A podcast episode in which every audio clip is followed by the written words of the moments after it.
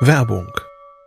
Was nervt extrem? Richtig, wenn Webseiten lange laden. Deswegen machst du deine Seiten schnell, indem du an den Web Vitals schraubst. Dabei schwer zu optimieren? Die Time to First Byte. Das hat Mitwald jetzt geändert. Im Managed Cloud Hosting des Agenturhosters bekommst du eine genaue Analyse deiner Time to First Byte. Du siehst erstmals, über welche Hebel du die KPI verbessern kannst. Teste jetzt 30 Tage kostenlos. Alle Infos unter www.mitwald.de/heise.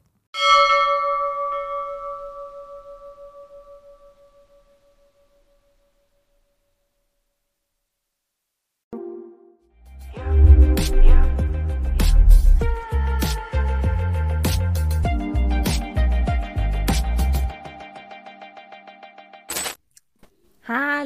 herzlich willkommen zur Heise Show am 6. Juli 2023. Mein Name ist Tabea Hartwig und ich darf heute die Anna vertreten. Der ein oder andere hat mich vielleicht schon im eigenen YouTube-Format von Heise Online gesehen. Das nennt sich Tapas. Ich habe da auch mal was vorbereitet. ähm, genau, und falls nicht, könnt ihr gerne mal reinschauen. Würde ich mich sehr freuen. Ah, sehr schön. Hallo. was macht ihr bei Tapas? Ähm, wir erklären Erklär in, in äh, kurzen, knackigen Videos ähm, ein paar Tech-News. Also es sind quasi Technikhappen und das machen Tabea und Pascal und deswegen ist es Tapas. okay, der, der, der, erklärte Name sozusagen. Ja, genau. Es ja, ist so ein schön. bisschen so eine Mischung aus, aus äh, Tech-News und Popkultur und auch so ein bisschen Sachen zum Schmunzeln. Davon gibt es leider viel zu wenige. genau. so eine düstere, düstere Sicht gleich zu Beginn Oder? der Sendung. Ganz finster. Nein, okay. Man merkt, Volker ist wieder da. Hallo Volker. Oh, genau. super. Ja, hallo. ähm, ich bin den, nicht nur schwarz angezogen. Volker können wir, können genau, wir gleich mal wieder zurückgrüßen. Ne? Herzlich willkommen, Volker. Schön, dass du wieder da bist. Und natürlich Dankeschön. auch Hallo an Malte.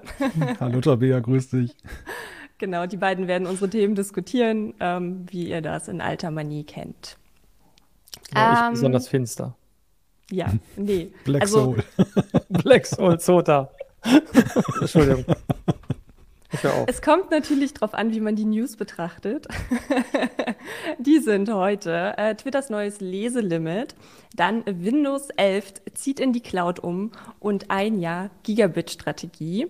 Wir haben natürlich auch wieder eine What the Fuck News und ein Nerd-Geburtstag dabei. Und extra für Volker ein Quiz, das aufgespart wurde. da warten wir dann alle gespannt drauf. Ihr wollte gerade jemand in meine Tür rein. Der möchte mitdiskutieren. Das könnt ihr im Chat machen. Ich hoffe, der Kollege, ich hoffe, der Kollege schließt mich nicht ein. Ähm, genau, ja, ich hoffe auch nicht. Aber da musst du mich nachher retten kommen. Genau, zur Not retten wir dich, das wollte ich Danke. auch gerade sagen. Und ähm, bis dahin würde ich dann einfach direkt loslegen mit dem ersten Thema. Ähm, ja, genau. Ich fange einfach mal an. Und zwar hat Elon Musk am Samstag in einem Tweet verkündet, dass es ab sofort vorübergehende Beschränkungen für ähm, das Lesen von Tweets geben wird. Dabei werden die nicht zahlenden Nutzer benachteiligt. Verifizierte und zahlende Accounts dürfen 6000 Posts am Tag lesen, aber nicht zahlende nur 600.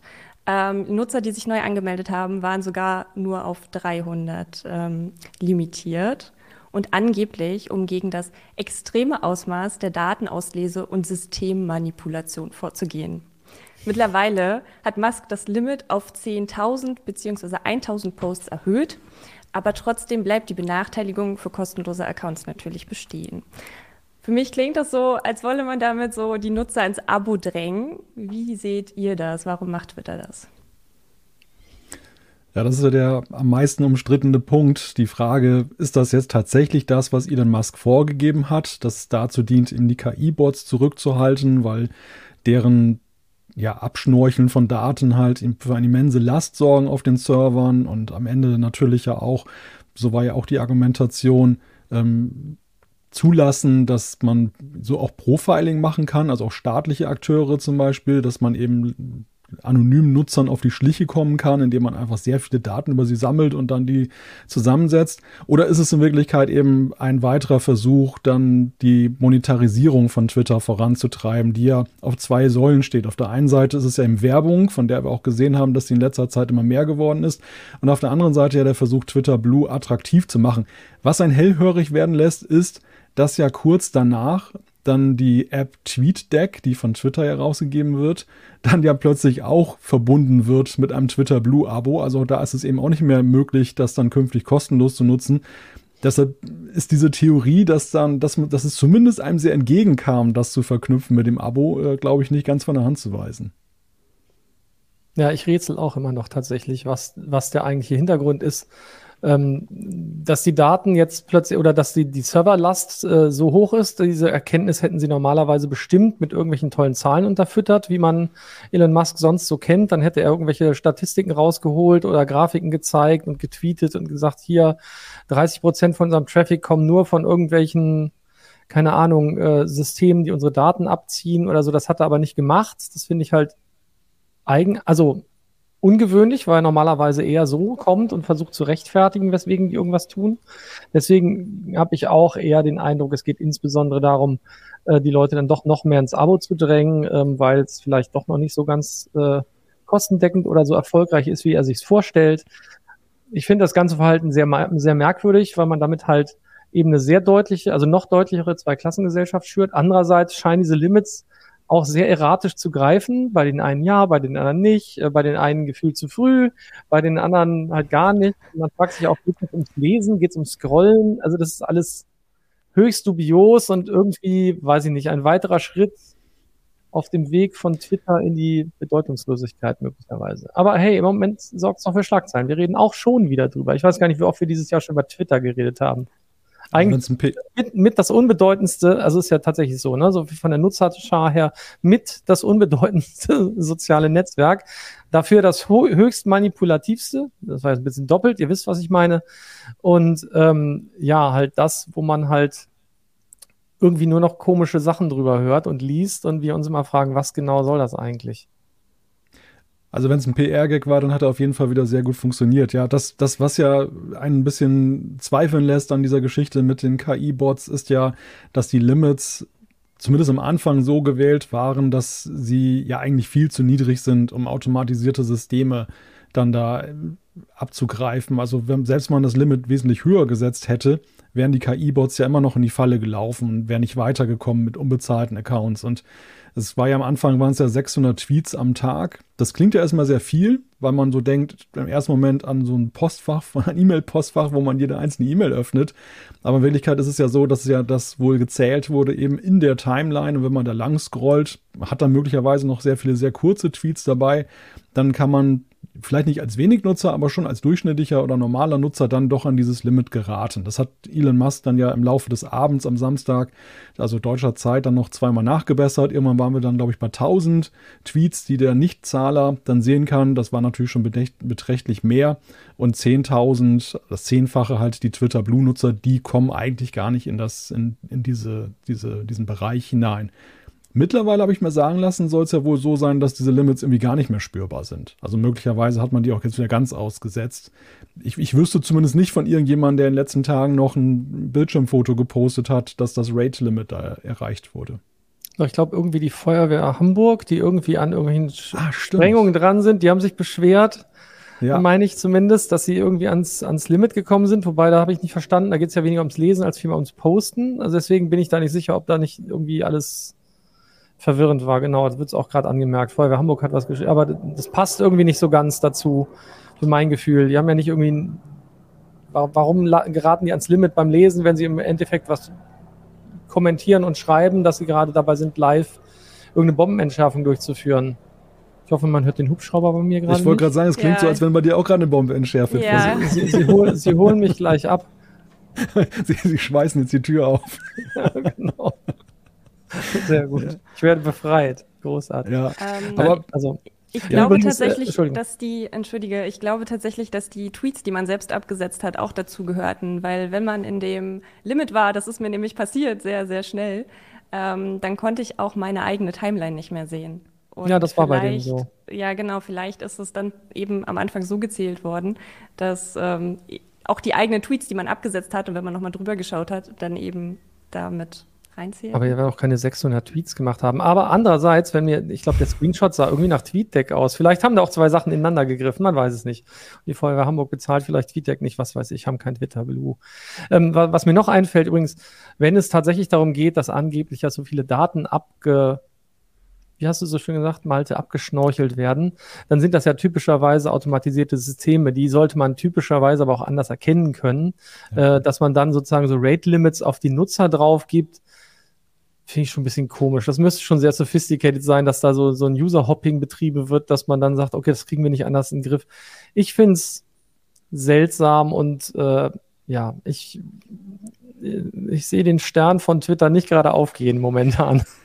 Ja, und das, das, da können wir schon die Brücke schlagen. Ich meine, wir können nicht über das Twitter-Leselimit sprechen, das ja nun am Wochenende das große Thema war, ohne das Thema des heutigen Tages, nämlich Threads, die neue Social-Media-App von, von Meta, äh, dann nicht in Betracht zu ziehen. Denn das ist ja jetzt, das, das greift ja quasi ineinander.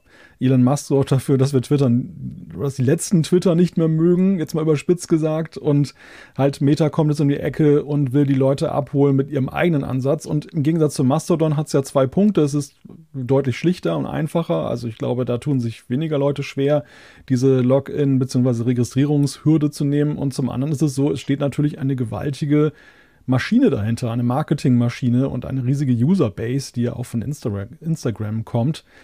Wie seht ihr denn diesen Ansatz? Also Mastodon kann man jetzt ja sagen, hat so seine Nische gefunden, 13 Millionen Nutzer, alles so eher ein bisschen nerdig unterwegs. Ist das jetzt wirklich, wird das, kann man das jetzt handeln als die Twitter-Alternative, als den möglichen Ablöser, der jetzt da aufkommt? Also ich, ich persönlich habe mich heute angemeldet und hatte das Gefühl, da ist schon echt eine Menge los. Also angemeldet, eigentlich kann man sich ja nicht anmelden, ne? aber äh, wer, wer unter Android ähm, sozusagen die APK findet, also das, das Installationspaket, äh, der kann das einfach auf seinen Rechner, äh, auf seinen Rechner, guten Tag, auf sein Telefon schmeißen und braucht sich danach nur ganz normal anzumelden. Und ja, da hast du natürlich völlig recht. Man ist da einfach sofort erstmal unter allen anderen Instagram-Nutzern, weil sobald ein Instagram-Nutzer sagt, yo, ich will Threads benutzen, meldet man sich damit an äh, und kann auch sagen, ich möchte all denjenigen folgen, äh, denen ich auf Instagram folge. Damit ist man auch direkt nicht mehr allein. Das ist ja bei, bei äh, der Migration, sage ich mal, zu Mastodon eher eine Herausforderung. Das ist alles ein bisschen komplizierter. Hier ist es super simpel. Äh, man sieht direkt Leute mit Hunderttausenden Followern, weil das in den USA sich gerade wie ein Lauffeuer verbreitet. Ich glaube, die hatten gestern nach dem ersten Tag schon oder heute, wie man es nimmt, glaube ich, schon 10 Millionen Anmeldungen.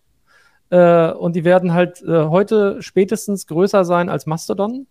Und ich weiß gar nicht, wie viele aktive Nutzer Twitter im Moment hat. Ich gehe mal davon aus, nächste Woche ist Twitter kleiner als Instagram Threads. Ja, äh, äh darum sage ich ja, der Stern von Twitter geht nicht gerade auf. Ähm, Instagram hat auch einen deutlich besseren Ruf, glaube ich, als Facebook. Insofern die Leute, also das ist witzig. Ich meine, gehört auch zu Meta, aber ja. trotzdem, ähm, Facebook ist so, hm, und äh, Instagram hat dadurch, dass sie auch damals eingekauft wurde, ich glaube, es hat einfach noch einen besseren Ruf grundsätzlich. Datenschutztechnisch ist natürlich trotzdem genau die gleiche Herausforderung. Ich wollte ähm, gerade sagen, ich meine, man muss da keine Sorgen haben, dass die Daten dort extern abgeschnorchelt werden. Das erledigt Meta alles prima selbst genau, dann schon mal. Genau, das kriegen die selber ganz gut hin. Ähm, und die haben ja die Sachen schon viel, viel stärker mal eingeschränkt für Leute, die übers Web sozusagen da dran wollen. Ähm, nein, ich, ich weiß nicht, was mich in, insbesondere da oder was ich mich da eher frage, ist, als Instagram-Nutzer brauche ich da Threads oder wofür benutze ich dann Threads? Das, das ist so meine Frage eher. Oder ist es wirklich nur das Vehikel zu sagen, ey, Twitter ist so grundsätzlich simpel, das bauen wir mal einfach schnell nach, ähm, weil wir sehen ja, was die da anrichten. Und die Nutzer, die kommen doch besser zu uns, als dass sie irgendwo anders hingehen. Ähm, und dann noch die Anbindung, sozusagen eine grobe Anbindung soll es ja ans Fediverse, äh, Fediverse, ja, danke, Versprecher, Fediverse geben. Ähm, also sozusagen durchaus irgendwie an Mastodon ein bisschen angekoppelt sein. Da macht Meta ja ein bisschen was richtig, sage ich mal. Ne? Das ist so der Trend, wenn man jetzt sagt, ich will Kurznachrichten haben, dann mache ich halt sowas und gehe dahin.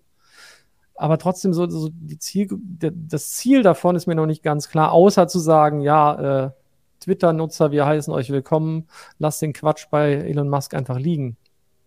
Ansonsten sehe ich das nicht, was man da eigentlich soll. Oder hast du eine Idee, Tabea? Was, was, was würdest du? Du bist auf Instagram aktiv, oder? Ja, ich bin auf Instagram sowie auf Twitter sehr, sehr aktiv ähm, und ich teile tatsächlich unterschiedliche Inhalte.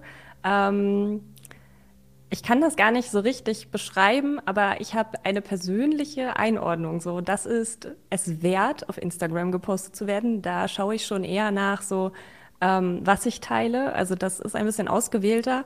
Und auf Twitter lasse ich jeder so, Schrott. Ja, genau. Auf Twitter kommt alles. jeder Schrott kann auf Twitter.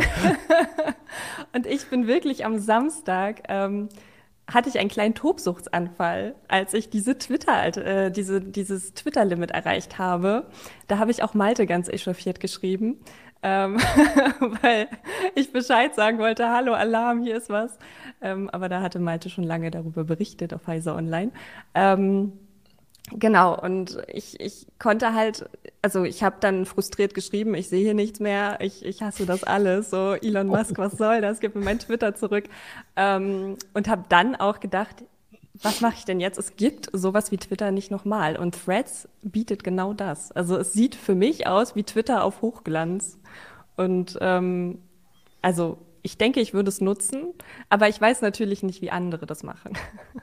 Hier gibt es ganz lustige Hinweise, so ähm, im, im, im Chat. Äh, oh Gott, Donumadeus.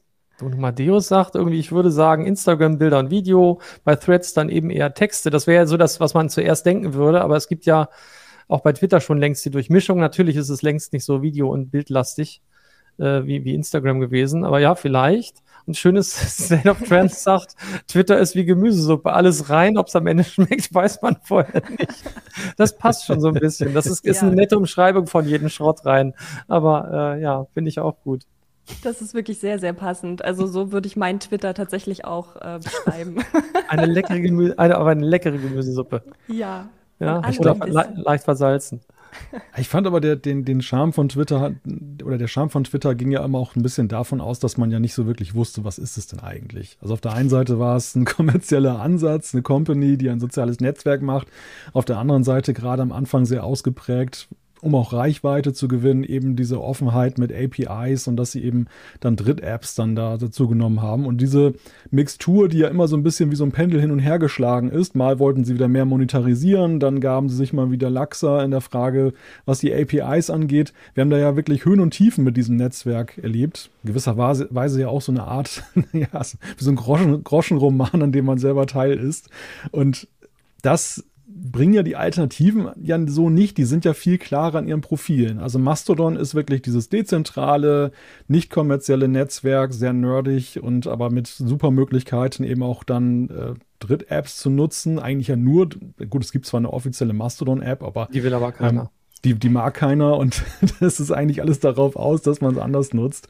Und, und bei Meta ist es jetzt ja eher so, das ist wieder diese, dieser total kommerzielle, total professionelle Ansatz. Also auch wenn jetzt das Fediverse dann so ein bisschen alibihaft damit ins Boot genommen wird, frage ich mich natürlich, ob wir da jemals solche Möglichkeiten sehen werden, wie wir sie bei Twitter eben auch wertgeschätzt haben. Denn das ist ja auch ein Stück weit von der Seele von Twitter verloren gegangen. Diese Dritt-Apps, die man, die, die Twitter-Clients, die man halt mochte und genutzt hat und sich schön eingestellt hat. Wir haben ja schon ganz schön viele saure Äpfel reingebissen in den letzten Monaten unter Elon Musk. Und das, was er jetzt am Wochenende da veranstaltet hat, egal ob berechtigt oder nicht, ich glaube, da hat er wirklich mit dem Feuer gespielt, weil er nämlich jetzt an das Heiligste rangeht, nämlich die Gewohnheit der Menschen. Ich glaube, das ist auch der Punkt, der dazu führen könnte, dass eben Alternativen an Fahrt aufnehmen, wenn die Leute nicht mehr ihrer Gewohnheit da reinzugucken generell nachgehen können. Das darf eigentlich nicht passieren. Und ich glaube, man muss halt gucken, ne, ähm, wenn man nochmal überlegt, was, also kann Threads sozusagen jetzt eine sinnvolle Alternative werden? Ich könnte mir vorstellen, für die Leute, die sowieso näher an Instagram sind und äh, denen jetzt dieser ganze Politik- und Journalismus-Quatsch, sage ich jetzt mal, der auf Twitter abläuft, äh, oder Verschwörungstheorien sowieso ein bisschen unwichtiger sind oder die das nicht so interessiert, die können, ich glaube, die werden ganz schnell heimisch werden können. Ähm, wenn, wenn das sozusagen eine komplette Twitter-Ablösung sein soll oder naja, sein soll, ähm, ob die Leute da sich alle heimisch fühlen, ähm, da bin ich halt auch sehr gespannt, äh, wie das dann abläuft mit den Themen. Wird man, würde man Trump da erwarten zum Beispiel? Also nicht, dass ich mich darüber freuen würde, aber würde man den auf, auf Instagram Threads erwarten? Oder ähm, glaubt ihr, dass da diese so, so politische Politikakteure sein werden, alleine weil es eben, weil es eben jetzt nicht vom Underdog ist, sondern eben von, von Meta selbst? Oder würden die dann, meinst du, demnächst, die gehen dann eher, also die ganzen Politikakteure und so, die gehen dann Richtung Mastodon oder sowas? Weiß ich auch nicht. Ist halt so kompliziert, ist halt zu nerdig, glaube ich, in der Benutzung. Also was, was ja Meta sehr schlau macht, finde ich, nach der Installation der App, ist ja, dass sie deine Verknüpfungen, die du ja schon hast, also deine Verbindung bei Instagram, automatisch erstmal per Default annimmt, als äh, mit denen möchtest du auch dort verbunden sein. Das ist ja auch so ein ja, so ein anderer Approach, als man das jetzt bei den anderen sozialen Netzwerken gesehen hat, die, wo du immer wieder bei Null anfängst. Also hast, konntest dir bei Mastodon ja auch so Tools holen, womit du dann deine Leute, die du auf Twitter gekannt hast, dann, dann konvertieren konntest, wenn sie denn da waren. Das haben sie hier natürlich sehr schlau gemacht. Und interessanterweise weil man bei Instagram ja häufig eben, das ist ja eher so ein optisches Netzwerk, also da hat man ja ganz andere Leute, denen man folgt und die in umgekehrt folgen, als jetzt eben in diesen klassischen Textnetzwerken. Äh, ich habe mich heute Nachmittag schon so gefragt, äh, welche interessanten neuen Erlebnisse werde ich dadurch jetzt eigentlich haben, weil das ja Leute sind, denen ich ja sonst nie auf Twitter vielleicht gefolgt wäre oder äh, anderswo. Also das, das ist dann auch nochmal so ein, so ein spannender Ansatz, den sie da gewählt haben, einfach was die, A, diesen Vernetzungsgrad angeht und B, mit wem ich denn da letzten Endes in Kontakt gerate. Ja. Ja, ja. Ich, also ich bin, ich bin sehr gespannt. Also sowohl, wie geht es jetzt mit Twitter weiter? Wir werden bestimmt in spätestens drei Wochen wieder drüber reden. Und ähm, wie schnell wächst dieses Threads jetzt tatsächlich? Wächst es vielleicht schneller, haben wir heute Mittag kurz drüber diskutiert, schneller als ChatGPT? was ja so wahnsinnig schnell gewachsen ist und einen absoluten Rekord aufgestellt hat. Aber äh, 10 Millionen Nutzer nach einem Tag ist, glaube ich, mehr als äh, ChatGPT aufweisen konnte. Ist natürlich die Frage, wie schnell wächst es und die haben natürlich einen akuten Vorteil. ChatGPT kannte halt, also OpenAI kannte man, aber ChatGPT ist halt komplett auf einem neuen Boden entstanden und ähm, hier ist es natürlich schon easy zu sagen, ja, ich konvertiere mal eben die Hälfte meiner Instagram-Nutzer zu Threads rüber. Ist ein bisschen unlauterer Vorteil, aber hey, wer weiß. Mal gucken, ich bin sehr gespannt. Und die Lampe habe ich nicht geklaut. So. Also sage ich jetzt im Chat, Entschuldigung, das, für die Leute, die nur zuhören. Die 3003-Lampe im Hintergrund bei Volker, ja, da habe ich ihn genau. auch schon mal drauf angesprochen, ob das ja, jetzt ja. Nach, Nachbau ist und ob er auch bald genau. ins Bild rollt. Hallo, liebe Internet-Hacker. so. genau.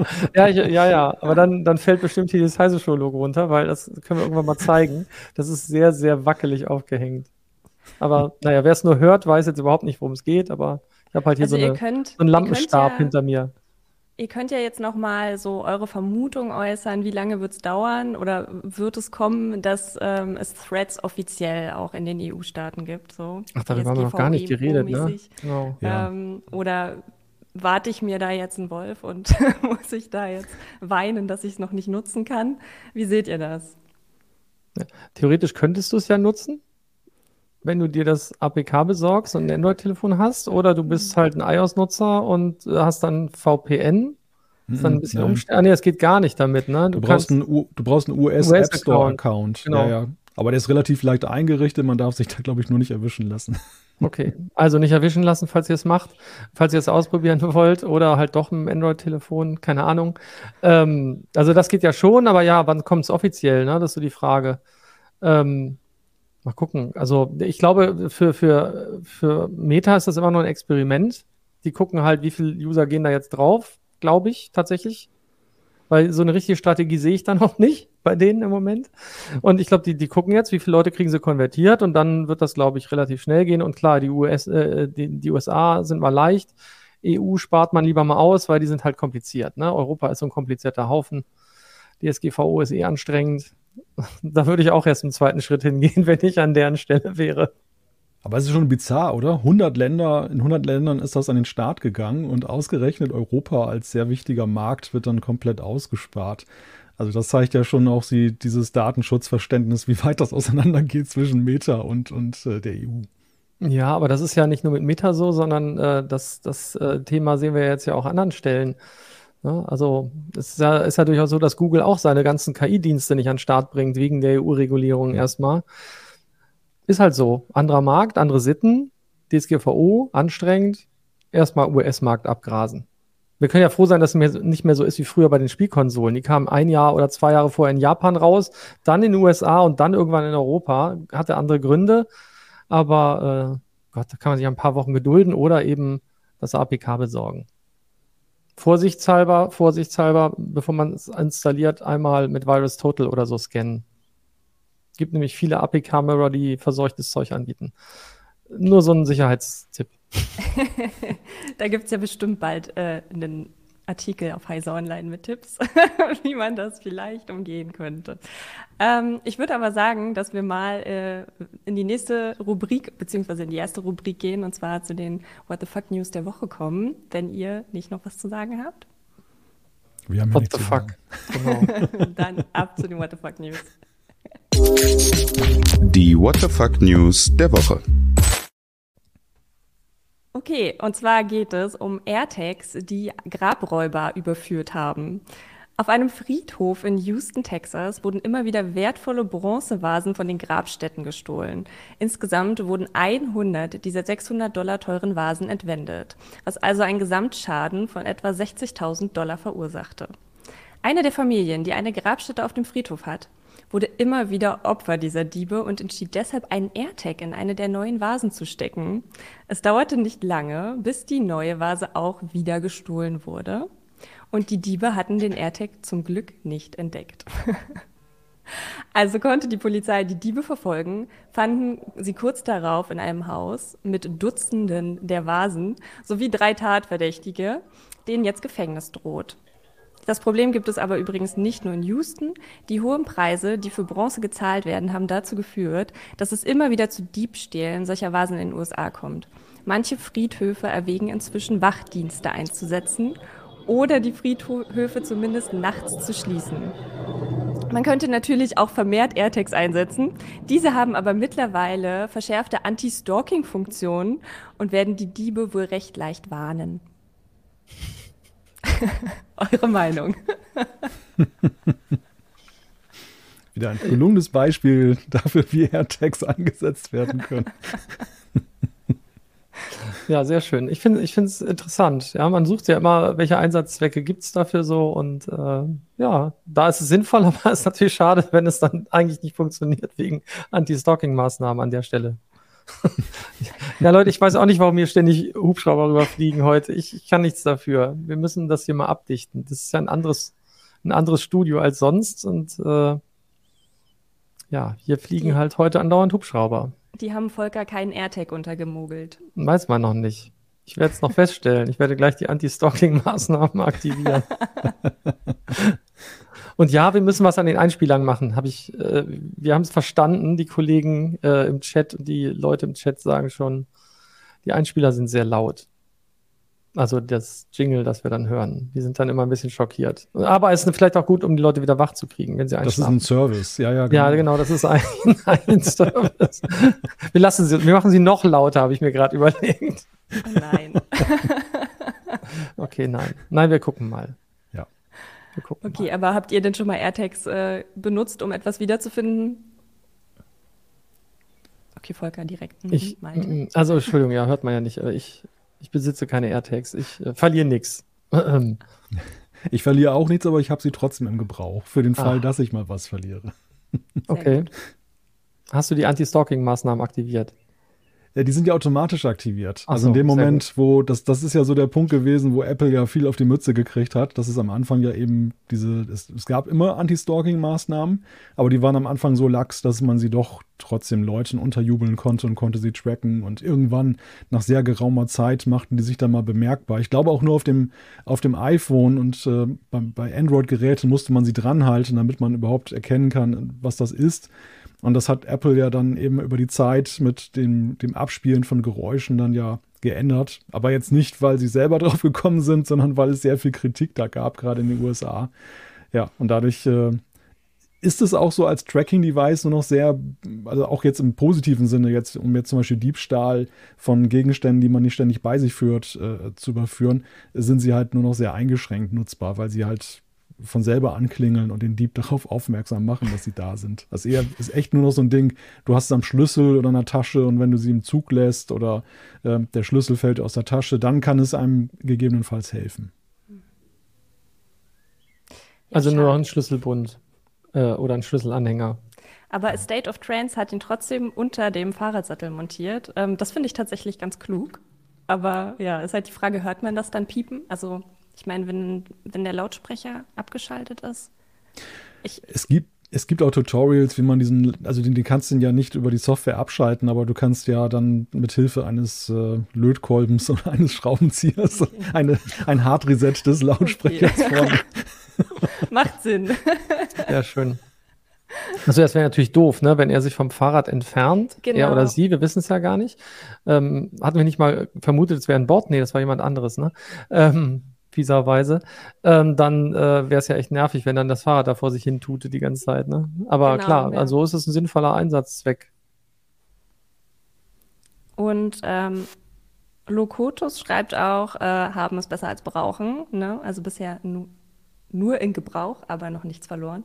Das finde ich auch, äh, also das ist ja das, was Malte auch gesagt hat, ne? haben es besser als brauchen. Ich habe tatsächlich noch keine und hatte mir das äh, für Koffer überlegt, aber ich möchte jetzt auch nicht, dass das Flugzeug die ganze Zeit piept, wenn dann da ein AirTag rein.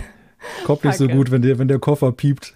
Nee, das, mh, mm, wie wäre es mit so einem Ticken? Das wäre auch noch. Kann man da ja. äh, Custom Sounds integrieren? Nein. Cool. äh, ähm, Entschuldigung, nee, nicht so lustig, wenn man in so einem Flugzeug sitzt und nee. das. Nein. Blöde Idee, nehme ich zurück. Aber Flugzeug ist einfach so ein perfektes Wort für die nächste äh, Überleitung zu Thema 2. Da geht es nämlich um Windows 11 in der Cloud. Wir fliegen jetzt zu Windows 11 in die Cloud. Oder? Ja, hervorragend. lass, uns, lass uns zu Windows 11 in die Cloud fliegen. So, ähm, ich bin natürlich super vorbereitet. Also, Windows 11 zieht in die Cloud um. Microsoft will Windows 11 komplett in die Cloud verlagern. Ähm, wie schon Windows 365 für Unternehmen, das vor kurzem gestartet ist. Das bedeutet, dass die Betriebsunterne äh, Betriebsunternehmen. Mhm. Jeder das darf mal. Das betreut. Jetzt bin ich raus. Es bedeutet, dass das Betriebssystem samt Anwendungen, Daten und Einstellungen nicht mehr lokal auf dem PC gespeichert ist, sondern eben in der Cloud. Von da aus soll es dann auf jedes Gerät gestreamt werden können und das Ganze wurde jetzt bekannt, weil eine entsprechende Präsentation zu den Windows 11 Cloud-Plänen im Verfahren gegen Microsoft wegen der Übernahme von Activision Blizzard veröffentlicht wurde. Über das Verfahren habt ihr ja letzte Woche schon kurz in den What the Fuck News gesprochen, weil da Budgetdaten von Sony unfreiwillig äh, vor dem Gericht veröffentlicht wurden weil es nicht genug geschwärzt war, meine ich. Ne? Ähm, genau, also was haltet ihr von den Plänen? Bringt die Cloud-Lösung Vorteile mit sich oder doch nur Nachteile? Ach, schwierig. Ich finde es schwierig. Also grundsätzlich, also was ich, was ich schon gut finde, ist, wenn ne, eine Idee, die ja auch viele immer hatten, ist ja auch dadurch, durch, dass, dass man halt all seine Bookmarks etc. synchronisiert und so, dass man, egal wo man sich anmeldet, immer die gleiche Arbeitsumgebung hat und alles, alles so vorliegt, wie man es halt so kennt. Das ist natürlich eigentlich immer eine schöne Idee. Ähm, ansonsten ist halt immer so ein bisschen die Problematik natürlich, ohne Cloud bin ich dann auch sehr gehandicapt. Das, äh, dann ist so die Frage, brauche ich nicht doch ein lokales Windows? Oder ne, fehlen mir dann nicht wichtige Funktionen? Das ist immer so ein, äh, ich glaube, immer so, ein, so eine Abwägung, die man da machen muss. Ist ja so ein lang gehegter Traum. Ne? Es gab doch schon in den 90er Jahren von Sun Microsystems diese Vision vom Network Computer anstelle des Personal Computers, wo man ja auch schon diese Entkopplung machen wollte, dass, dass eben lokal gar kein Betriebssystem und Software mehr installiert ist. Aus heutiger Sicht ist das ja schon ein bisschen schräg, dass man in den 90ern mit der damaligen Vernetzung und den Möglichkeiten solche Ideen schon hatte, die man umsetzen wollte und wundert sich, wunderte sich seinerzeit ernsthaft, dass das nicht gelungen ist der, der Punkt, den Microsoft ja ins Feld führt, ist ja, dass sie sagen, im Zeitalter der KI braucht es Rechenpower, die man in der Cloud mehr hat. Das Betriebssystem wird in Zukunft deutlich mehr KI unterstützt sein und deshalb ist es sinnvoller, das dann eben in der Cloud zu haben, anstatt dass das eben lokal auf dem Gerät installiert ist. Also das ist ja tatsächlich mal so ein Punkt, der gar nicht mal so uncharmant wirkt, finde ich im ersten Moment. Aber ich habe dann doch trotzdem Bauchschmerzen. Vielleicht ist das auch so ein bisschen ja, so Retro-Feeling, ne? Weil, weil man ja doch zum älteren Semester schon gehört, so das, was man lokal installiert hat, ist ja dann doch irgendwie gefühlt immer sicherer. Wir leben auch immer noch in Zeiten, wo Internetverbindungen nicht immer so toll sind.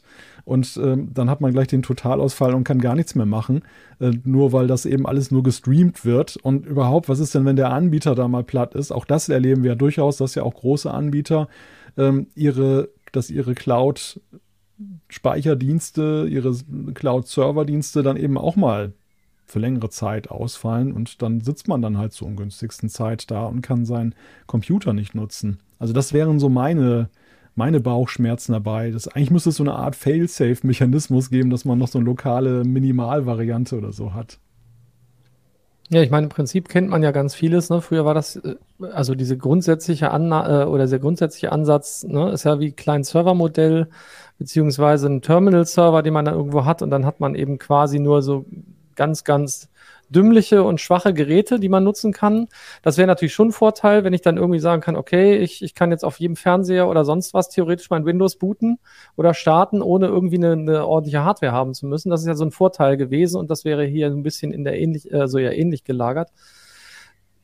Nichtsdestotrotz wird es, glaube ich, für, für ernsthafte Arbeiten ja trotzdem richtige Hardware geben müssen und die werden auch eine Lokalversion noch behalten weil man gar nicht alles aus der Cloud anbieten kann oder will momentan. Und wie gesagt, äh, hier im Chat wird es schon diskutiert, äh, dass das ja halt gerade in Deutschland immer so eine Herausforderung ist, das zu streamen. Ne? Also wenn das dann tatsächlich nur noch ein, ein äh, wie, wie, wie bei den Game, Gaming-Stream-Anbietern äh, Anbietern, ähm, sozusagen ein Videosignal ist, das bei mir ankommt, dann habe ich ja gar nichts mehr, sondern ich steuere nur noch was fern. Das liegt dann alles in der Cloud und wenn die Cloud nicht da ist, habe ich nichts dann, dann doch lieber so ein Zwischending, wie man es vielleicht bei den Chromebooks tatsächlich hat. Ich meine, Chrome OS ist auch weitgehend auf die Cloud angewiesen. Ein paar Sachen laufen trotzdem lokal, aber das sind dann mehr die Android-Apps. Ich weiß nicht, ob das, ob das ein Weg sein kann. Die werden ja auch feststellen, inwieweit das relevant ist. Grundsätzlich ist es aber, glaube ich, für Firmenkunden nicht uninteressant an vielen Stellen. Ähm, ob das für den Privatnutzer was ist, ist natürlich eine ganz andere Frage. Wenn ich mir dadurch Hardwarekosten sparen kann, vielleicht schon. Dafür habe ich dann halt mein Windows-Abo. Das kommt ja auch noch so ein bisschen dazu. Ne? Ich bin ja dann ohne, ich werde ja mit einem Abo verknüpft sein. Das, da entstehen ja auch bei diesem, bei dem Streaming äh, oder bei dem Angebot, äh, das in der Cloud zu hosten, die ganzen Dienste. Das ist natürlich noch mal ein Weg mehr im Moment, statt den Leuten Windows in Anführungszeichen zu schenken, wenn es an der Hardware dran ist oder es kostenfrei eben ja rausgegeben wurde äh, geht es ja darum, Microsoft immer mehr Dienste als Abo anzubieten und dann hat man halt auch Windows im Abo und dann ist man halt auf Verderb darauf angewiesen, dass man zahlt und auf der anderen Seite, dass die Internetverbindung da ist. Also wenn ich unseren Chat so sehe, habe ich nicht den Eindruck, dass wir Kontraargumente hier sammeln müssen. Die sind ausreichend vorhanden. Die Frage ist ja, was, was tatsächlich noch dafür spricht. Also ich, ich, glaube, es ist natürlich schon so, auch so ein Komfort- und Luxusmerkmal. Wir sehen ja allgemein, dass ja eben auch aufgrund der vielen Bugfixes, die ja heutzutage nötig sind, weil immer wieder neue Sicherheitslücken auftauchen, ähm, das nervt ja schon auch viele Anwender. Ständig muss ich updaten oder ich fange meinen Arbeitstag an oder mein, auch privat und muss erstmal die Windows-Kiste rödeln lassen, bis sie dann wieder auf dem neuesten Stand ist. Das ist natürlich auch der Charme der Cloud-Lösung, dass ich da relativ sorgenfrei unterwegs sein kann, dass sich das alles dann von selber aktualisiert und ich muss mich nicht mehr drum kümmern. Ob das gut oder schlecht ist, will ich hier hier nicht bewerten, denn da auch da gibt es natürlich wieder ein Pro und Contra, das man bei der Frage empfinden kann. Aber ich glaube, das ist so ein Punkt, wo zumindest der nicht so versierte Anwender vielleicht sagt, okay, das ist für mich ein gewisser Sweet Spot jetzt aus den Erfahrungen der letzten Zeit. Ein, ein Hinweis fand ich ganz interessant. Es kam, äh, kam die Anmerkung, naja, Unternehmen äh, oder Firmen nutzen dafür Citrix, wenn man so Terminal-Server betreiben will. Ähm, andererseits ist Citrix halt auch jemand, der noch dazwischen steckt. Und wenn Microsoft sagt, hey, wir machen das alles komplett aus einer Hand, ihr habt übrigens unsere Office-Lösung, ihr habt unser Teams, ihr habt alles, warum wollt ihr dann noch Citrix? Die sind doch nur ein Störenfried im Markt an der Stelle. Könnte sein, dass das interessant ist, wie gesagt, dann vor allem für Firmenkunden. Ob das wirklich der Weg ist, den, den sie damit gehen wollen, kann ich noch nicht so sagen, weil wie gesagt, das ist ja alles so ein bisschen von der Seite jetzt zu uns gekommen, genau wie diese Sony-Zahlen, wo man sich echt wundert, okay, es geht um die Übernahme eines eines Spieleanbieters oder Spielepublishers und äh, plötzlich äh, ahnen wir, was Microsoft möglicherweise eben für Pläne mit, mit äh, Windows 365 äh, halt hat. Also das ist schon, schon auch interessant. Muss man nochmal sehen. Wird sich sicher, wir werden bestimmt noch demnächst ein bisschen klarer sehen. Wie steht ihr denn insgesamt so zu diesem, dieser Frage von, von Software im Abo? Das ist ja auch mal so ein, so ein Streitpunkt. Äh, man hat ja den Vorteil, dass man immer die neueste Version kriegt und eigentlich nicht mehr so diese, diese Upgrade-Schritte dann hat. Aber andererseits ist es etwas, was gerade auch einige wertschätzen, weil sie sagen, ich will ja selber jedes Mal die Entscheidung treffen, ob ich das wirklich brauche und ob ich dafür nochmal Geld in die Hand nehme und will eigentlich nicht diese Permanenz der Ausgaben haben. So, Tabea, wie, wie siehst du das, das ganze Abo-Thema? Ähm, ich bin dem gegenüber ehrlich gesagt sehr, sehr kritisch eingestellt, ähm, weil den Nutzern mittlerweile nicht mehr die Wahl gelassen wird.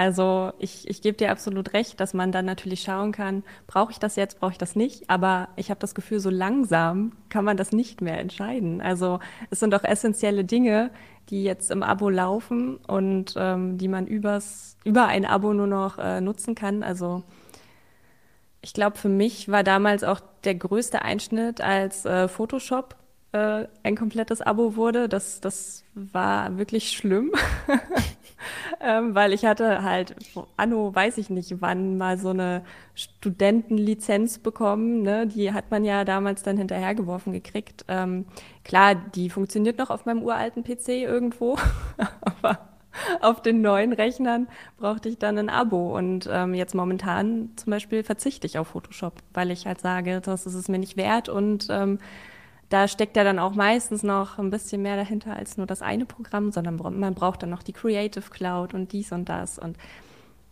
ich persönlich bin kein Fan. also ich kann das zumindest verstehen, warum sowas gemacht wird. Ähm, also jetzt aus Sicht des Anbieters, klar, man möchte sowieso, dass die Leute natürlich dauerhaft zahlen, das ist das eine. Ich muss im Endeffekt aber nicht mehr so viele Versionen pflegen oder mich darum kümmern, dass ich noch Support-Anfragen habe für eine Version von Anno Krück. Das fällt natürlich weg. Ich kann dann also mich voll darauf konzentrieren, eine Version besser zu machen. Wenn das, also vom Grundsatz her kann ich das durchaus nachvollziehen, warum das gemacht wird. Tatsächlich würde ich mir auch wünschen, dass man, dass man sagen kann, okay, ich habe eine Kaufversion, die bleibt dann vielleicht bei irgendeinem Stand stehen, aber dann habe ich wieder das Problem, dass dieser Stand noch in, in Schuss gehalten werden muss und so. Das macht es halt alles super schwierig. Das ist dann teilweise zu teuer für die Unternehmen, aber ich, ich nehme zu sehr die Unternehmensbrille ein. Also ich kann es als aus Unternehmenssicht verstehen, warum man es macht. Ich persönlich finde es auch nervig. Ich habe so viele Abos, dass ich überhaupt nicht mehr den Überblick habe, muss ich zugeben. Und wenn es wenigstens Funktionen wären, wo man sagt, okay, da verstehe ich das. Also mhm. Funktionen, für die ich darauf angewiesen bin, dass zum Beispiel Cloud-Dienste zur Verfügung gestellt werden, wie, keine Ahnung, jetzt im Moment, ne, diese ganzen, du hast eben Photoshop erwähnt, da laufen ja diese ganzen KI-Erweiterungen im Moment in der Cloud, da läuft ja nichts, nichts großartig lokal, zumindest nicht von den neuen äh, Möglichkeiten. Da könnte ich noch sagen, okay, wenn ich das haben will, diese, diese schönen Möglichkeiten äh, mit, dem, mit der generativen KI, dann bezahle ich dafür, aber ansonsten hätte ich gerne eine Version, die halt jetzt meinetwegen auch keine Updates mehr kriegt. Aber wie gesagt, das, der Trend geht eindeutig weg davon und irgendwann haben wir alle Abos oder die Leute schaffen es wieder, diese Sachen alle illegal zu besorgen und dann sozusagen von der Cloud zu trennen. Aber das ist ein wichtiger Punkt. Also diese, diese Differenzierung fehlt mir halt auch, dass du eigentlich ein Abo haben müsstest zur allgemeinen Softwarepflege, dass das, also was du schon die ganze Zeit genutzt hast, dann weiterhin noch dann gepflegt wird, wenn da Bugs drin sind.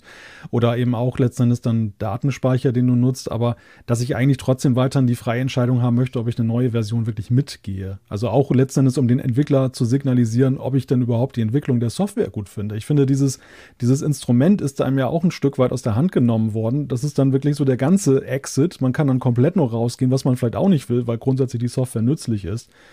Und äh, ja, meine, meine Hoffnung ist ja das, weil immer mehr und alle auf Abos setzen bei den Entwicklern, das irgendwann dazu führt, dass einfach dann die Leute so viele Abos haben und dass sie viel härter eben aussortieren, dass die Entwickler von selber drauf kommen, dass es vielleicht besser ist, jemand in so einer Art Grundabo zu haben und äh, überhaupt noch was mit dem oder derjenigen zu verdienen, anstatt eben in Kauf zu nehmen, dass die Leute komplett aussteigen und zu sagen, ja, nur wer all in ist, ist mein Freund sozusagen. Werbung was nervt extrem? Richtig, wenn Webseiten lange laden. Deswegen machst du deine Seiten schnell, indem du an den Web Vitals schraubst. Dabei schwer zu optimieren? Die Time to First Byte. Das hat Mitwald jetzt geändert. Im Managed Cloud Hosting des Agenturhosters bekommst du eine genaue Analyse deiner Time to First Byte. Du siehst erstmals, über welche Hebel du die KPI verbessern kannst. Teste jetzt 30 Tage kostenlos. Alle Infos unter www.mitwald.de/heise.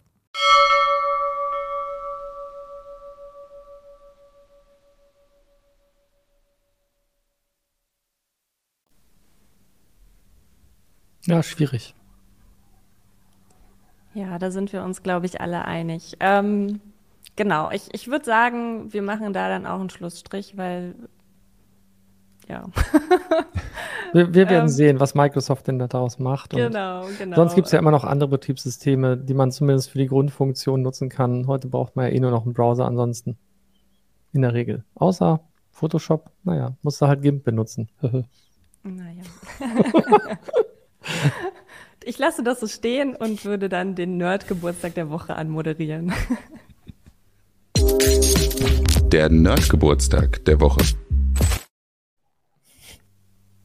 Das ist dieses Mal Kathleen Booth. Das ist äh, ein Name mit so viel TH drin, dass ich mich jetzt schon entschuldige, falls ich mich da mal verhaspele.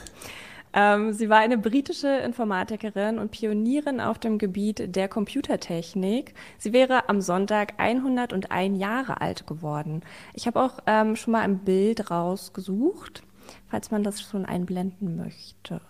Ähm, genau, das ist sie. Sie ist tatsächlich erst vergangenes Jahr im Alter von 100 Jahren gestorben. Sie gilt als eine der ersten Programmiererinnen und die Erfinderin der Assemblersprache. Kathleen Booth studierte Mathematik und wurde nach ihrem Studium 1944 wissenschaftliche Mitarbeiterin am Luftforschungsinstitut Royal Aircraft Establishment. 1946 wurde sie dann Teil eines Forschungsteams am Birkbeck College der University of London. Dort arbeitete sie eng mit dem Physiker Andrew Booth zusammen, den sie dann, wie man meinen könnte, später auch heiratete. Ähm, zusammen entwickelten und überarbeiteten sie den Automatic Relay Calculator, auch ARC genannt, den Simple Electronic Computer, SEC, und den All-Purpose Electronic X-Ray Computer, den APEX, XC. So. Und wer das jetzt alles auswendig kann, der kriegt ein Sternchen von mir. Nicht schlecht. Wie war das noch im Mittelteil? Ich habe schon vergessen. Booth habe ich mir gemerkt. Booth. So. Ähm, Andrew, ihr Mann, war dabei für die Hardware zuständig und Kathleen programmierte die Geräte. Nach einem Forschungsaufenthalt an der Princeton University bei der Forschungsgruppe von John von Neumann entwickelten die Booths den ARC weiter. Nochmal zur Erinnerung. Der ARC war der Automatic Relay Calculator. Dabei flossen Erkenntnisse der von Neumann-Architektur mit ein, die unter anderem beschreibt, wie Programme in einem Speicher gehalten und einem Rechenwerk zugeführt werden. Zuvor waren Computer mit Lochkarten bedient worden. Stellt euch das bitte bildlich nochmal vor, mit Lochkarten und hatten keine Möglichkeit, Programme zu speichern. Im Zuge der Weiterentwicklung des ARC beschrieb Kathleen Booth 1948 das Werk Coding for ARC, in dem sie das beschreibt, was wir heute als Befehlssatz und, Instruktionen kennen. Die Befehle bestehen aus fünfstelligen Binärzahlen, die Booth für eine bessere Lesbarkeit in einer schriftlichen Form abkürzte. Eine bahnbrechende Methode, um Maschinensprache in eine für Menschen lesbare Form zu übersetzen.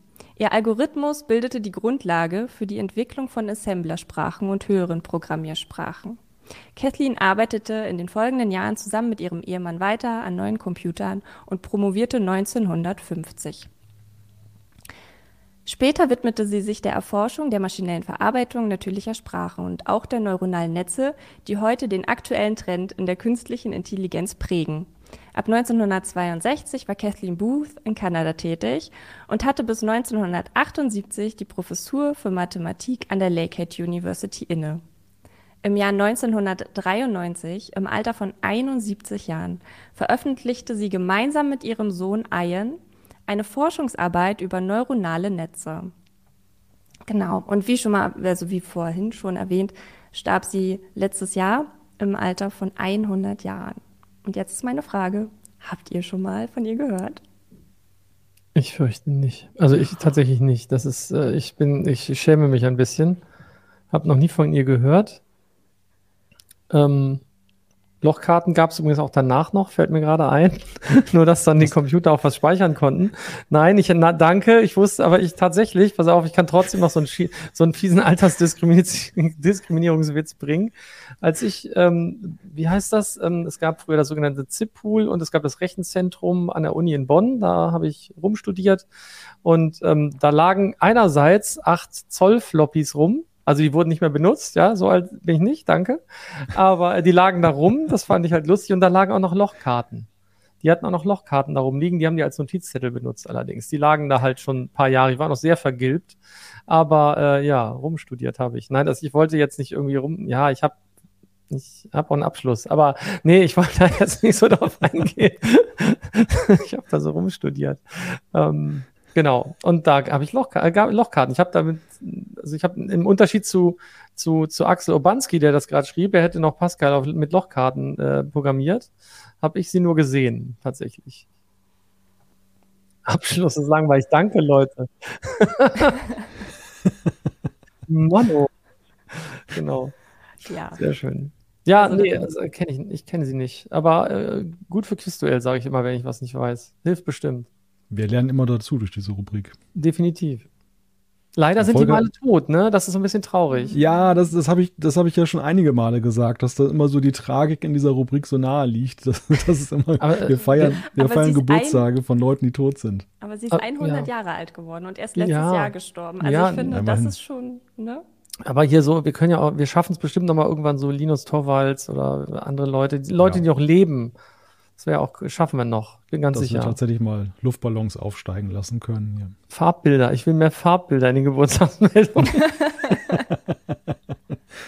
Ja, mittlerweile weißt du auch schon, Volker, dass ich wahrscheinlich einen blöden Scherz machen würde, der auf deine Kosten geht und nimmst ja, schon äh, Wind aus den Segeln. Definitiv, definitiv weiß ich das. Ich, ich wollte schon beim ersten Foto, das haben wir jetzt, ist ja jetzt leider weg, da wollte ich schon sagen, oh, wer hatte ich denn heute Morgen an deinem Computer fotografiert? ich bin doch gar kein Brillenträger, hör mal. Frech. Machen wir schnell ungefähr, ungefähr so alt ist auch mein, ist auch mein Desktop-Rechner, der immer noch neben mir steht, neben meinem Surface. Okay, aber das ist tatsächlich eine ganz gute Überleitung. Und zwar äh, zum Thema Nummer drei, würde ich sagen, kommen wir dann. Ein Jahr Gigabit-Strategie. Denn die Gigabit-Strategie der Bundesregierung ist ein Jahr alt geworden. Hier werden jetzt die Luftballons angebracht, Malte. Ja, ja. Mal gucken. Das wurde auch vom Bundesministerium für Digitales und Verkehr mit einem kleinen Festakt gefeiert. Die Strategie soll den Ausbau der Glasfasernetze in Deutschland enorm beschleunigen. Ziel ist es, dass bis Ende 2025 mindestens die Hälfte der Haushalte ans Highspeed-Netz angeschlossen sind. Aber gibt es da denn jetzt wirklich schon so viel zu feiern? Was sagt ihr dazu? Also es gibt mehr Breitbandanschlüsse, also mehr, mehr Glasfaseranschlüsse, ne? Glaube, so um, um die 4 Millionen mehr als im Vorjahr. Das ist schon mal was, aber ich glaube, es sind immer noch knapp, was waren zusammen grob überschlagen, 33, 34 Millionen Haushalte über DSL, also Kupferkabel etc. und äh, über Coax angebunden, also so Kabelnetze. Das heißt, da ist noch ein ganz schön weiter Weg zu gehen. Ob man den jetzt, also bei dem Tempo, wenn man jetzt dabei bleibt, jeweils 4 Millionen, dann schafft man es halt nicht da muss schon echt noch Tempo drauf, wenn man das bis Ende 2025 schaffen will. Also schwierig. Also ist ja aber toll, dass es überhaupt mehr gibt. Ne? Also ja, man ja. muss ja mit den kleinen Sachen zufrieden sein. Das Komplexe bei dem Thema ist ja, dass da immer sehr viele Zahlen so durcheinander geworfen werden und man tatsächlich sehr genau differenzieren muss, ähm, was, was jetzt wirklich dramatische Zahlen sind und was nur scheinbar dramatische Zahlen sind. Denn es ist ja so, dass ja die, das Nichtvorhandensein von Glasfasern nicht gleichbedeutend ist mit äh, großes Elend in Sachen Internet. Denn es gibt ja eben nicht wenige, die ja auch erschlossen sind, zum Beispiel durch Kabel-TV und eben auch Gigabit-Raten haben können, heute schon aber die dann eben nicht in, ja, wenn man Glasfaser zum Maß der Dinge macht, dann eben nicht äh, jetzt erfasst werden als, als entsprechendes. Und das ist der eine Punkt. Der zweite Punkt, der ganz spannend ist, ist ja die Frage, werden diese Angebote, also Versorgung im Sinne von es liegt in der Straße, ist ja das eine. Wird es denn auch genutzt, ist die andere Frage. Und da sieht man dieser Tage eben auch, dass in dem Ausbau ja nicht immer dort in die Glasfaser reingelegt wird, wo der größte Bedarf ist, sondern nach wie vor dort, wo wirtschaftlich eben das auch am interessantesten ist für die Telcos. Und äh, dann sind wir schnell bei diesem bösen Thema Überbau, dass, äh, dass dann eben nämlich da Glasfasern gelegt werden oder mehrere Glasfasern sogar gelegt werden, wo dann entsprechende Möglichkeiten schon vorhanden sind. Und die, die auf dem Land sitzen und sehnlich nach überhaupt irgendeiner Bandbreite dann lechzen und eben nicht dann nur über Starlink oder sonstige Wege gehen wollen, die gucken weiterhin in die Röhre. Und das ist natürlich auch ein, so, ein, so ein großer Punkt. Also die, die Frage, findet der Gigabit-Ausbau denn wirklich dort statt, wo er auch am sinnvollsten wäre? Und da reden wir ja auch gerade darüber, eben nicht Landstriche abzuhängen, dann auch dadurch, durch die Entwicklung, die wir ja sehen im Technologischen. Damit ist quasi schon alles gesagt. Nein. Oh, habt, ihr, habt ihr Geschichte zu Ende, zwei Sätze später. Nein, ähm, wie, wie, wie schnell ist euer Internet so? Und habt ihr, habt ihr Gigabit? Nein, oder? Habt ihr Gigabit? Ich doch, doch. Du hast Gigabit? Ja, Aha. ich habe den, hab den Gigabit-Anschluss. Der Norden ja. ist gut angebunden. Obwohl ich glaube, ich könnte theoretisch auch upgraden, aber das ist noch Kabel. Also, wobei man ja auch nie weiß, was da, was da jetzt drin steckt tatsächlich, wo da die Umsetzer sind, aber ja, ich habe hier tatsächlich hab Kabel, aber ich habe das Glück, dass die Kabelkopfstation eine Straße weiter ist. Dadurch habe ich tatsächlich die maximale Datenrate, die auch dann in den Werbeprospekten mal versprochen wird. Aber ich weiß ja aus vielen Schilderungen, dass das eben ja häufig bei Kabel eben dann nicht so ist, dass dann eben je weiter man entfernt sitzt und je mehr Nutzer noch dazwischen sitzen, desto schlechter ist dann das, was da ankommt. Und das ist ja auch so ein Thema immer, diese, das auf dem Papier und die tatsächliche Datenrate, die mir zur Verfügung steht. Das ist ja auch Gegenstand von vielen Betrachtungen. Und dann gibt es die Breitbandinitiative Initiativen, die das dann messen und auswerten und so weiter und so fort. Aber es ist tatsächlich auch Glasfaser hier gelegt worden, lustigerweise vor. Und da, da, deshalb habe ich dieses Beispiel mit dem Überbau vor Augen. Also hier, wo es eigentlich nicht wirklich notwendig ist, hat man jetzt nochmal eine Glasfaser hingelegt. Ist ja schön und gut. Aber es wird, es wird ja auch flankiert dann teilweise auch von, und das ist noch so ein weiterer Punkt, das Wie.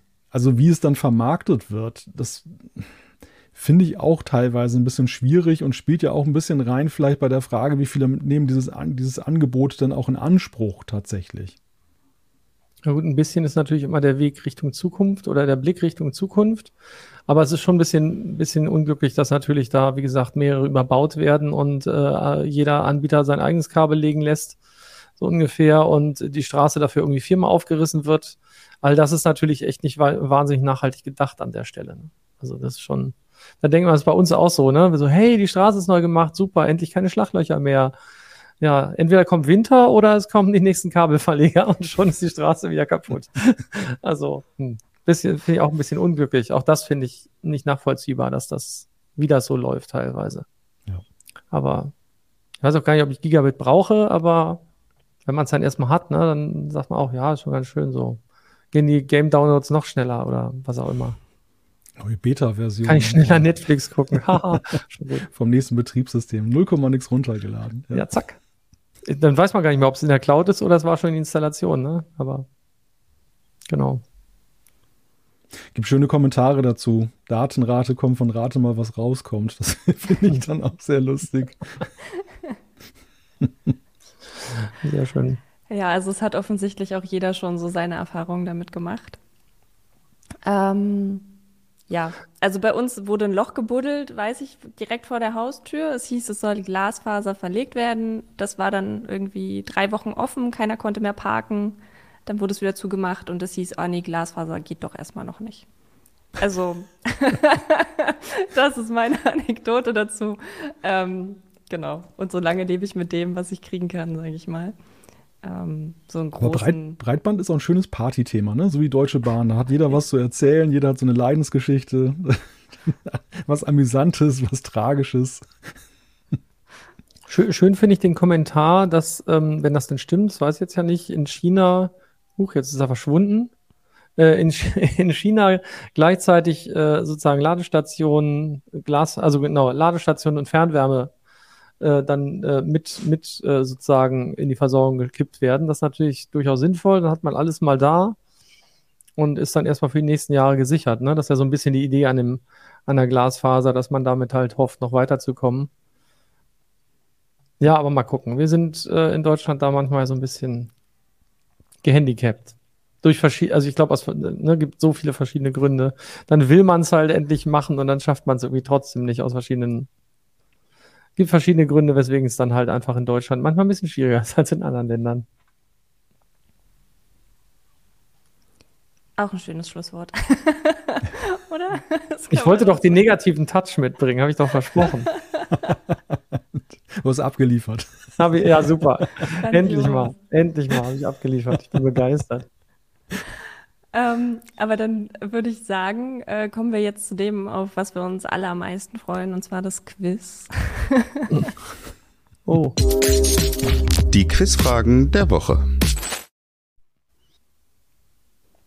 Und zwar geht es um das Spiel Day of Tentacle. Volker, das haben wir uns extra für dich aufgehoben. Ja, super. Ja, eigentlich, eigentlich war es am 25. war eigentlich der 30. Geburtstag, ne? Genau, vor zwei Wochen war der 30. Geburtstag und da du so ein großer Fan bist, haben wir uns das aufgehoben. okay. Und, ähm, wir haben uns überlegt, je nachdem, wie gut du jetzt bist in dem Quiz, gibt es äh, vielleicht sogar fünf Fragen. Also wir fangen mit drei an. Ach du grüne Neune, na super. Ihr macht so lange, bis ich, bis ich mich komplett blamiere. Danke. Genau so. Pass rein, finde ich, ja, ist in Ordnung, muss ich mit leben. Aber ähm, Malte, du bist natürlich auch herzlich eingeladen, hier mitzuraten. Ähm, aber du kannst auch immer auf Volker zeigen. Oh. Weil er ist ja der Profi. Danke sehr, der ja, Joker so, sozusagen. Genau, der Volker-Joker, der wurde letzte Woche auch benannt im Chat, habe ich gehört. Ja, ja, ja, das stimmt. Ernsthaft? Okay. Hm? Ja, ich möchte bitte meinen Volker-Joker, hat jemand im Chat geschrieben. Gibt es den? Was, was macht der? Der, der löst das, der löst das zufriedenstellend. der löst das zufriedenstellend. Dann. Okay, wir versuchen mal, mal gucken. Wahrscheinlich scheitere ich komplett, weil Markus genau darauf gebaut hat, wahrscheinlich, dass ich das alles nicht kann. Okay, dann fange ich mal einfach mit der ersten Frage an. Und die ist wahrscheinlich viel zu einfach. Von welchem Spiel ist Day of Tentacle der Nachfolger? Von Zack McCracken, von Maniac Mansion, von Grim Fandango oder von Sam Max? Ja, das ist sehr, sehr einfach, weil äh, Maniac Mansion ist halt das Spiel, das auch in Day of the Tentacle integriert ist. Das kann man da auf dem Computer von, oh Gott, den Namen habe ich vergessen, so viel Profi bin ich nicht, äh, von, von, einem, von einem etwas durchgedrehten, der seine Leidensgeschichte erzählt, ähm, der nämlich aus Manic Mansion auch ist. Äh, auf dessen Rechner kann man das spielen tatsächlich. Das ist eingebaut in das, in das eine Adventure, ist das alte Adventure eingebaut. Und ich habe es nie gelöst. Also das erste. Das war ich, ich scheitere da immer. Übrigens, weil ich immer nach dem Benzin für die Motorsäge gesucht habe. Fragt nicht, wofür die wichtig ist. Ich glaube aber tatsächlich, Quizduell wissen, es gibt dieses Benzin nicht. Und ich habe immer danach gesucht und war dann frustriert. Vielleicht versuche ich es nochmal, das Spiel zu spielen. Aber dann bitte als Let's Play. Ähm, Ihr könnt dann gerne mitmachen. Volker ja. versucht Maniac Mansion zu spielen. Das, das wäre doch was. Da fehlt übrigens ein I, ne? Ja, Egal. das, das sieht aus wie. Ich dachte, das klingt irgendwie wie, wie, wie, wie irgendwie äh, eine Killerfamilie, so ein bisschen. Manson. Das habe ich auch gerade gesehen, da fehlt tatsächlich ein I. Ähm, Egal. Aber es ist trotzdem die richtige Antwort. Es steht auch tatsächlich, meine ich, sogar im äh, richtig im Logo, ne? Oben in der Ecke. Aber bin ich mir nicht ganz sicher. Das weiß ja, ich nicht mehr. Kann ja der Chat nachschauen. Wer, hat, wer hatte denn, wo soll ich denn ein Logo oben in der Ecke? Egal. Ähm, nee, ich meine vom, vom Day of the Tentacle, ich meine, dass da oben drüber so leicht äh, Maniac Mansion steht, aber ich kann mich da jetzt auch irren. Weiß ich nicht ähm, mehr. Müssen wir gucken. Gehen wir mal zur nächsten Frage. Wozu neigt Hoagie, wenn der Spieler ihn länger nicht bewegt? Bier trinken, pupsen, Luftgitarre spielen oder rülpsen. Äh, was macht er denn? Was macht er denn? Was macht er denn? Er spielt nicht Luftgitarre. Ein Bier müsste er immer dabei haben, ne? Was macht er denn? Macht er Rülpster oder Pupster? Ich bin für. Boah. Was macht er denn? Rülpsen fände ich eigentlich angenehmer als Pupsen. Hm. Ich bin trotzdem für Pupsen. Malte, was denkst du? Äh, ich weiß gar nicht, wer Hoagie ist und ich habe das Spiel Egal. auch nicht Hoagie. Achso, äh, wichtig. Ho Hoagie ist ein Roadie. Der hat auch so ein Metal-T-Shirt und eine Kappe auf ah. und surft am Anfang so schön auf so einem Brett. Also Luftgitarre spielt er, meine ich nicht. Also vom Zeitpunkt, des, wann das Spiel erschienen ist, würde ich mal auf D tippen, weil das war damals, glaube ich, total lustig in dieser Phase. ja, Hoagie ist der Metal-Dude, da habt ihr völlig recht. Ach guck, das mit dem Logo oben links vom Schriftzug des Dot-Posters. Was? War das der Hinweis jetzt im Zusammenhang? Naja. Mit dem, mit dem also Schriftzug, Mickey Flaus ja. scheint mir recht zu geben. Ähm, ja, ja, ich glaube, ne? Mhm. Ähm, ich löse ich mal auf. Ich, ich, sag Rülpsen.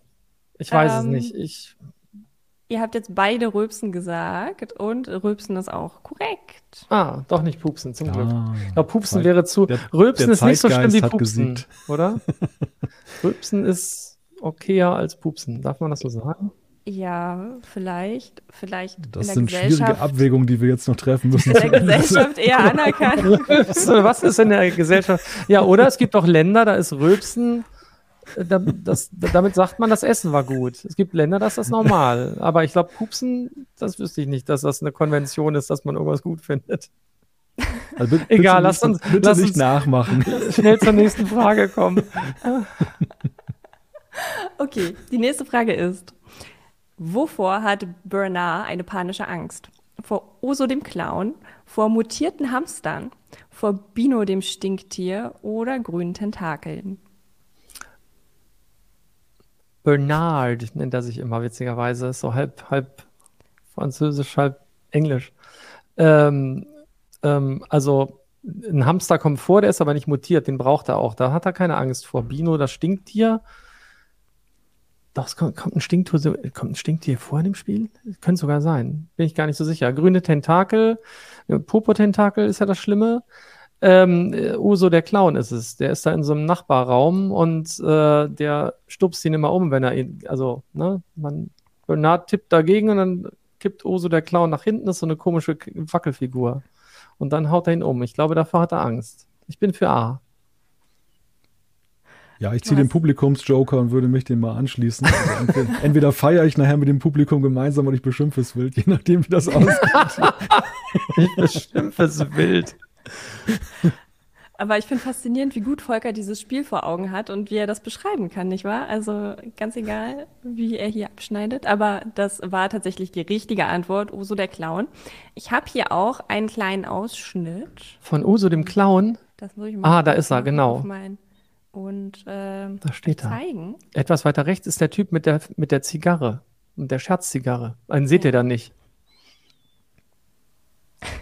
Macht, äh, macht, jetzt macht er Passiert gar bei euch nichts. was? Nee, ne? nee. Ah, Mist, bei mir. Aber ihr seht ja Oso den Clown. Der ja, ist fast aber so man sieht den schrecklich. Clown. Schade. Also eigentlich sieht man, wie er ihn anstupst und Oso dann Wie diese Horror-Clowns. Ja. Ja. ja, diese Horror. äh, Ganz schlimm, ganz schlimm.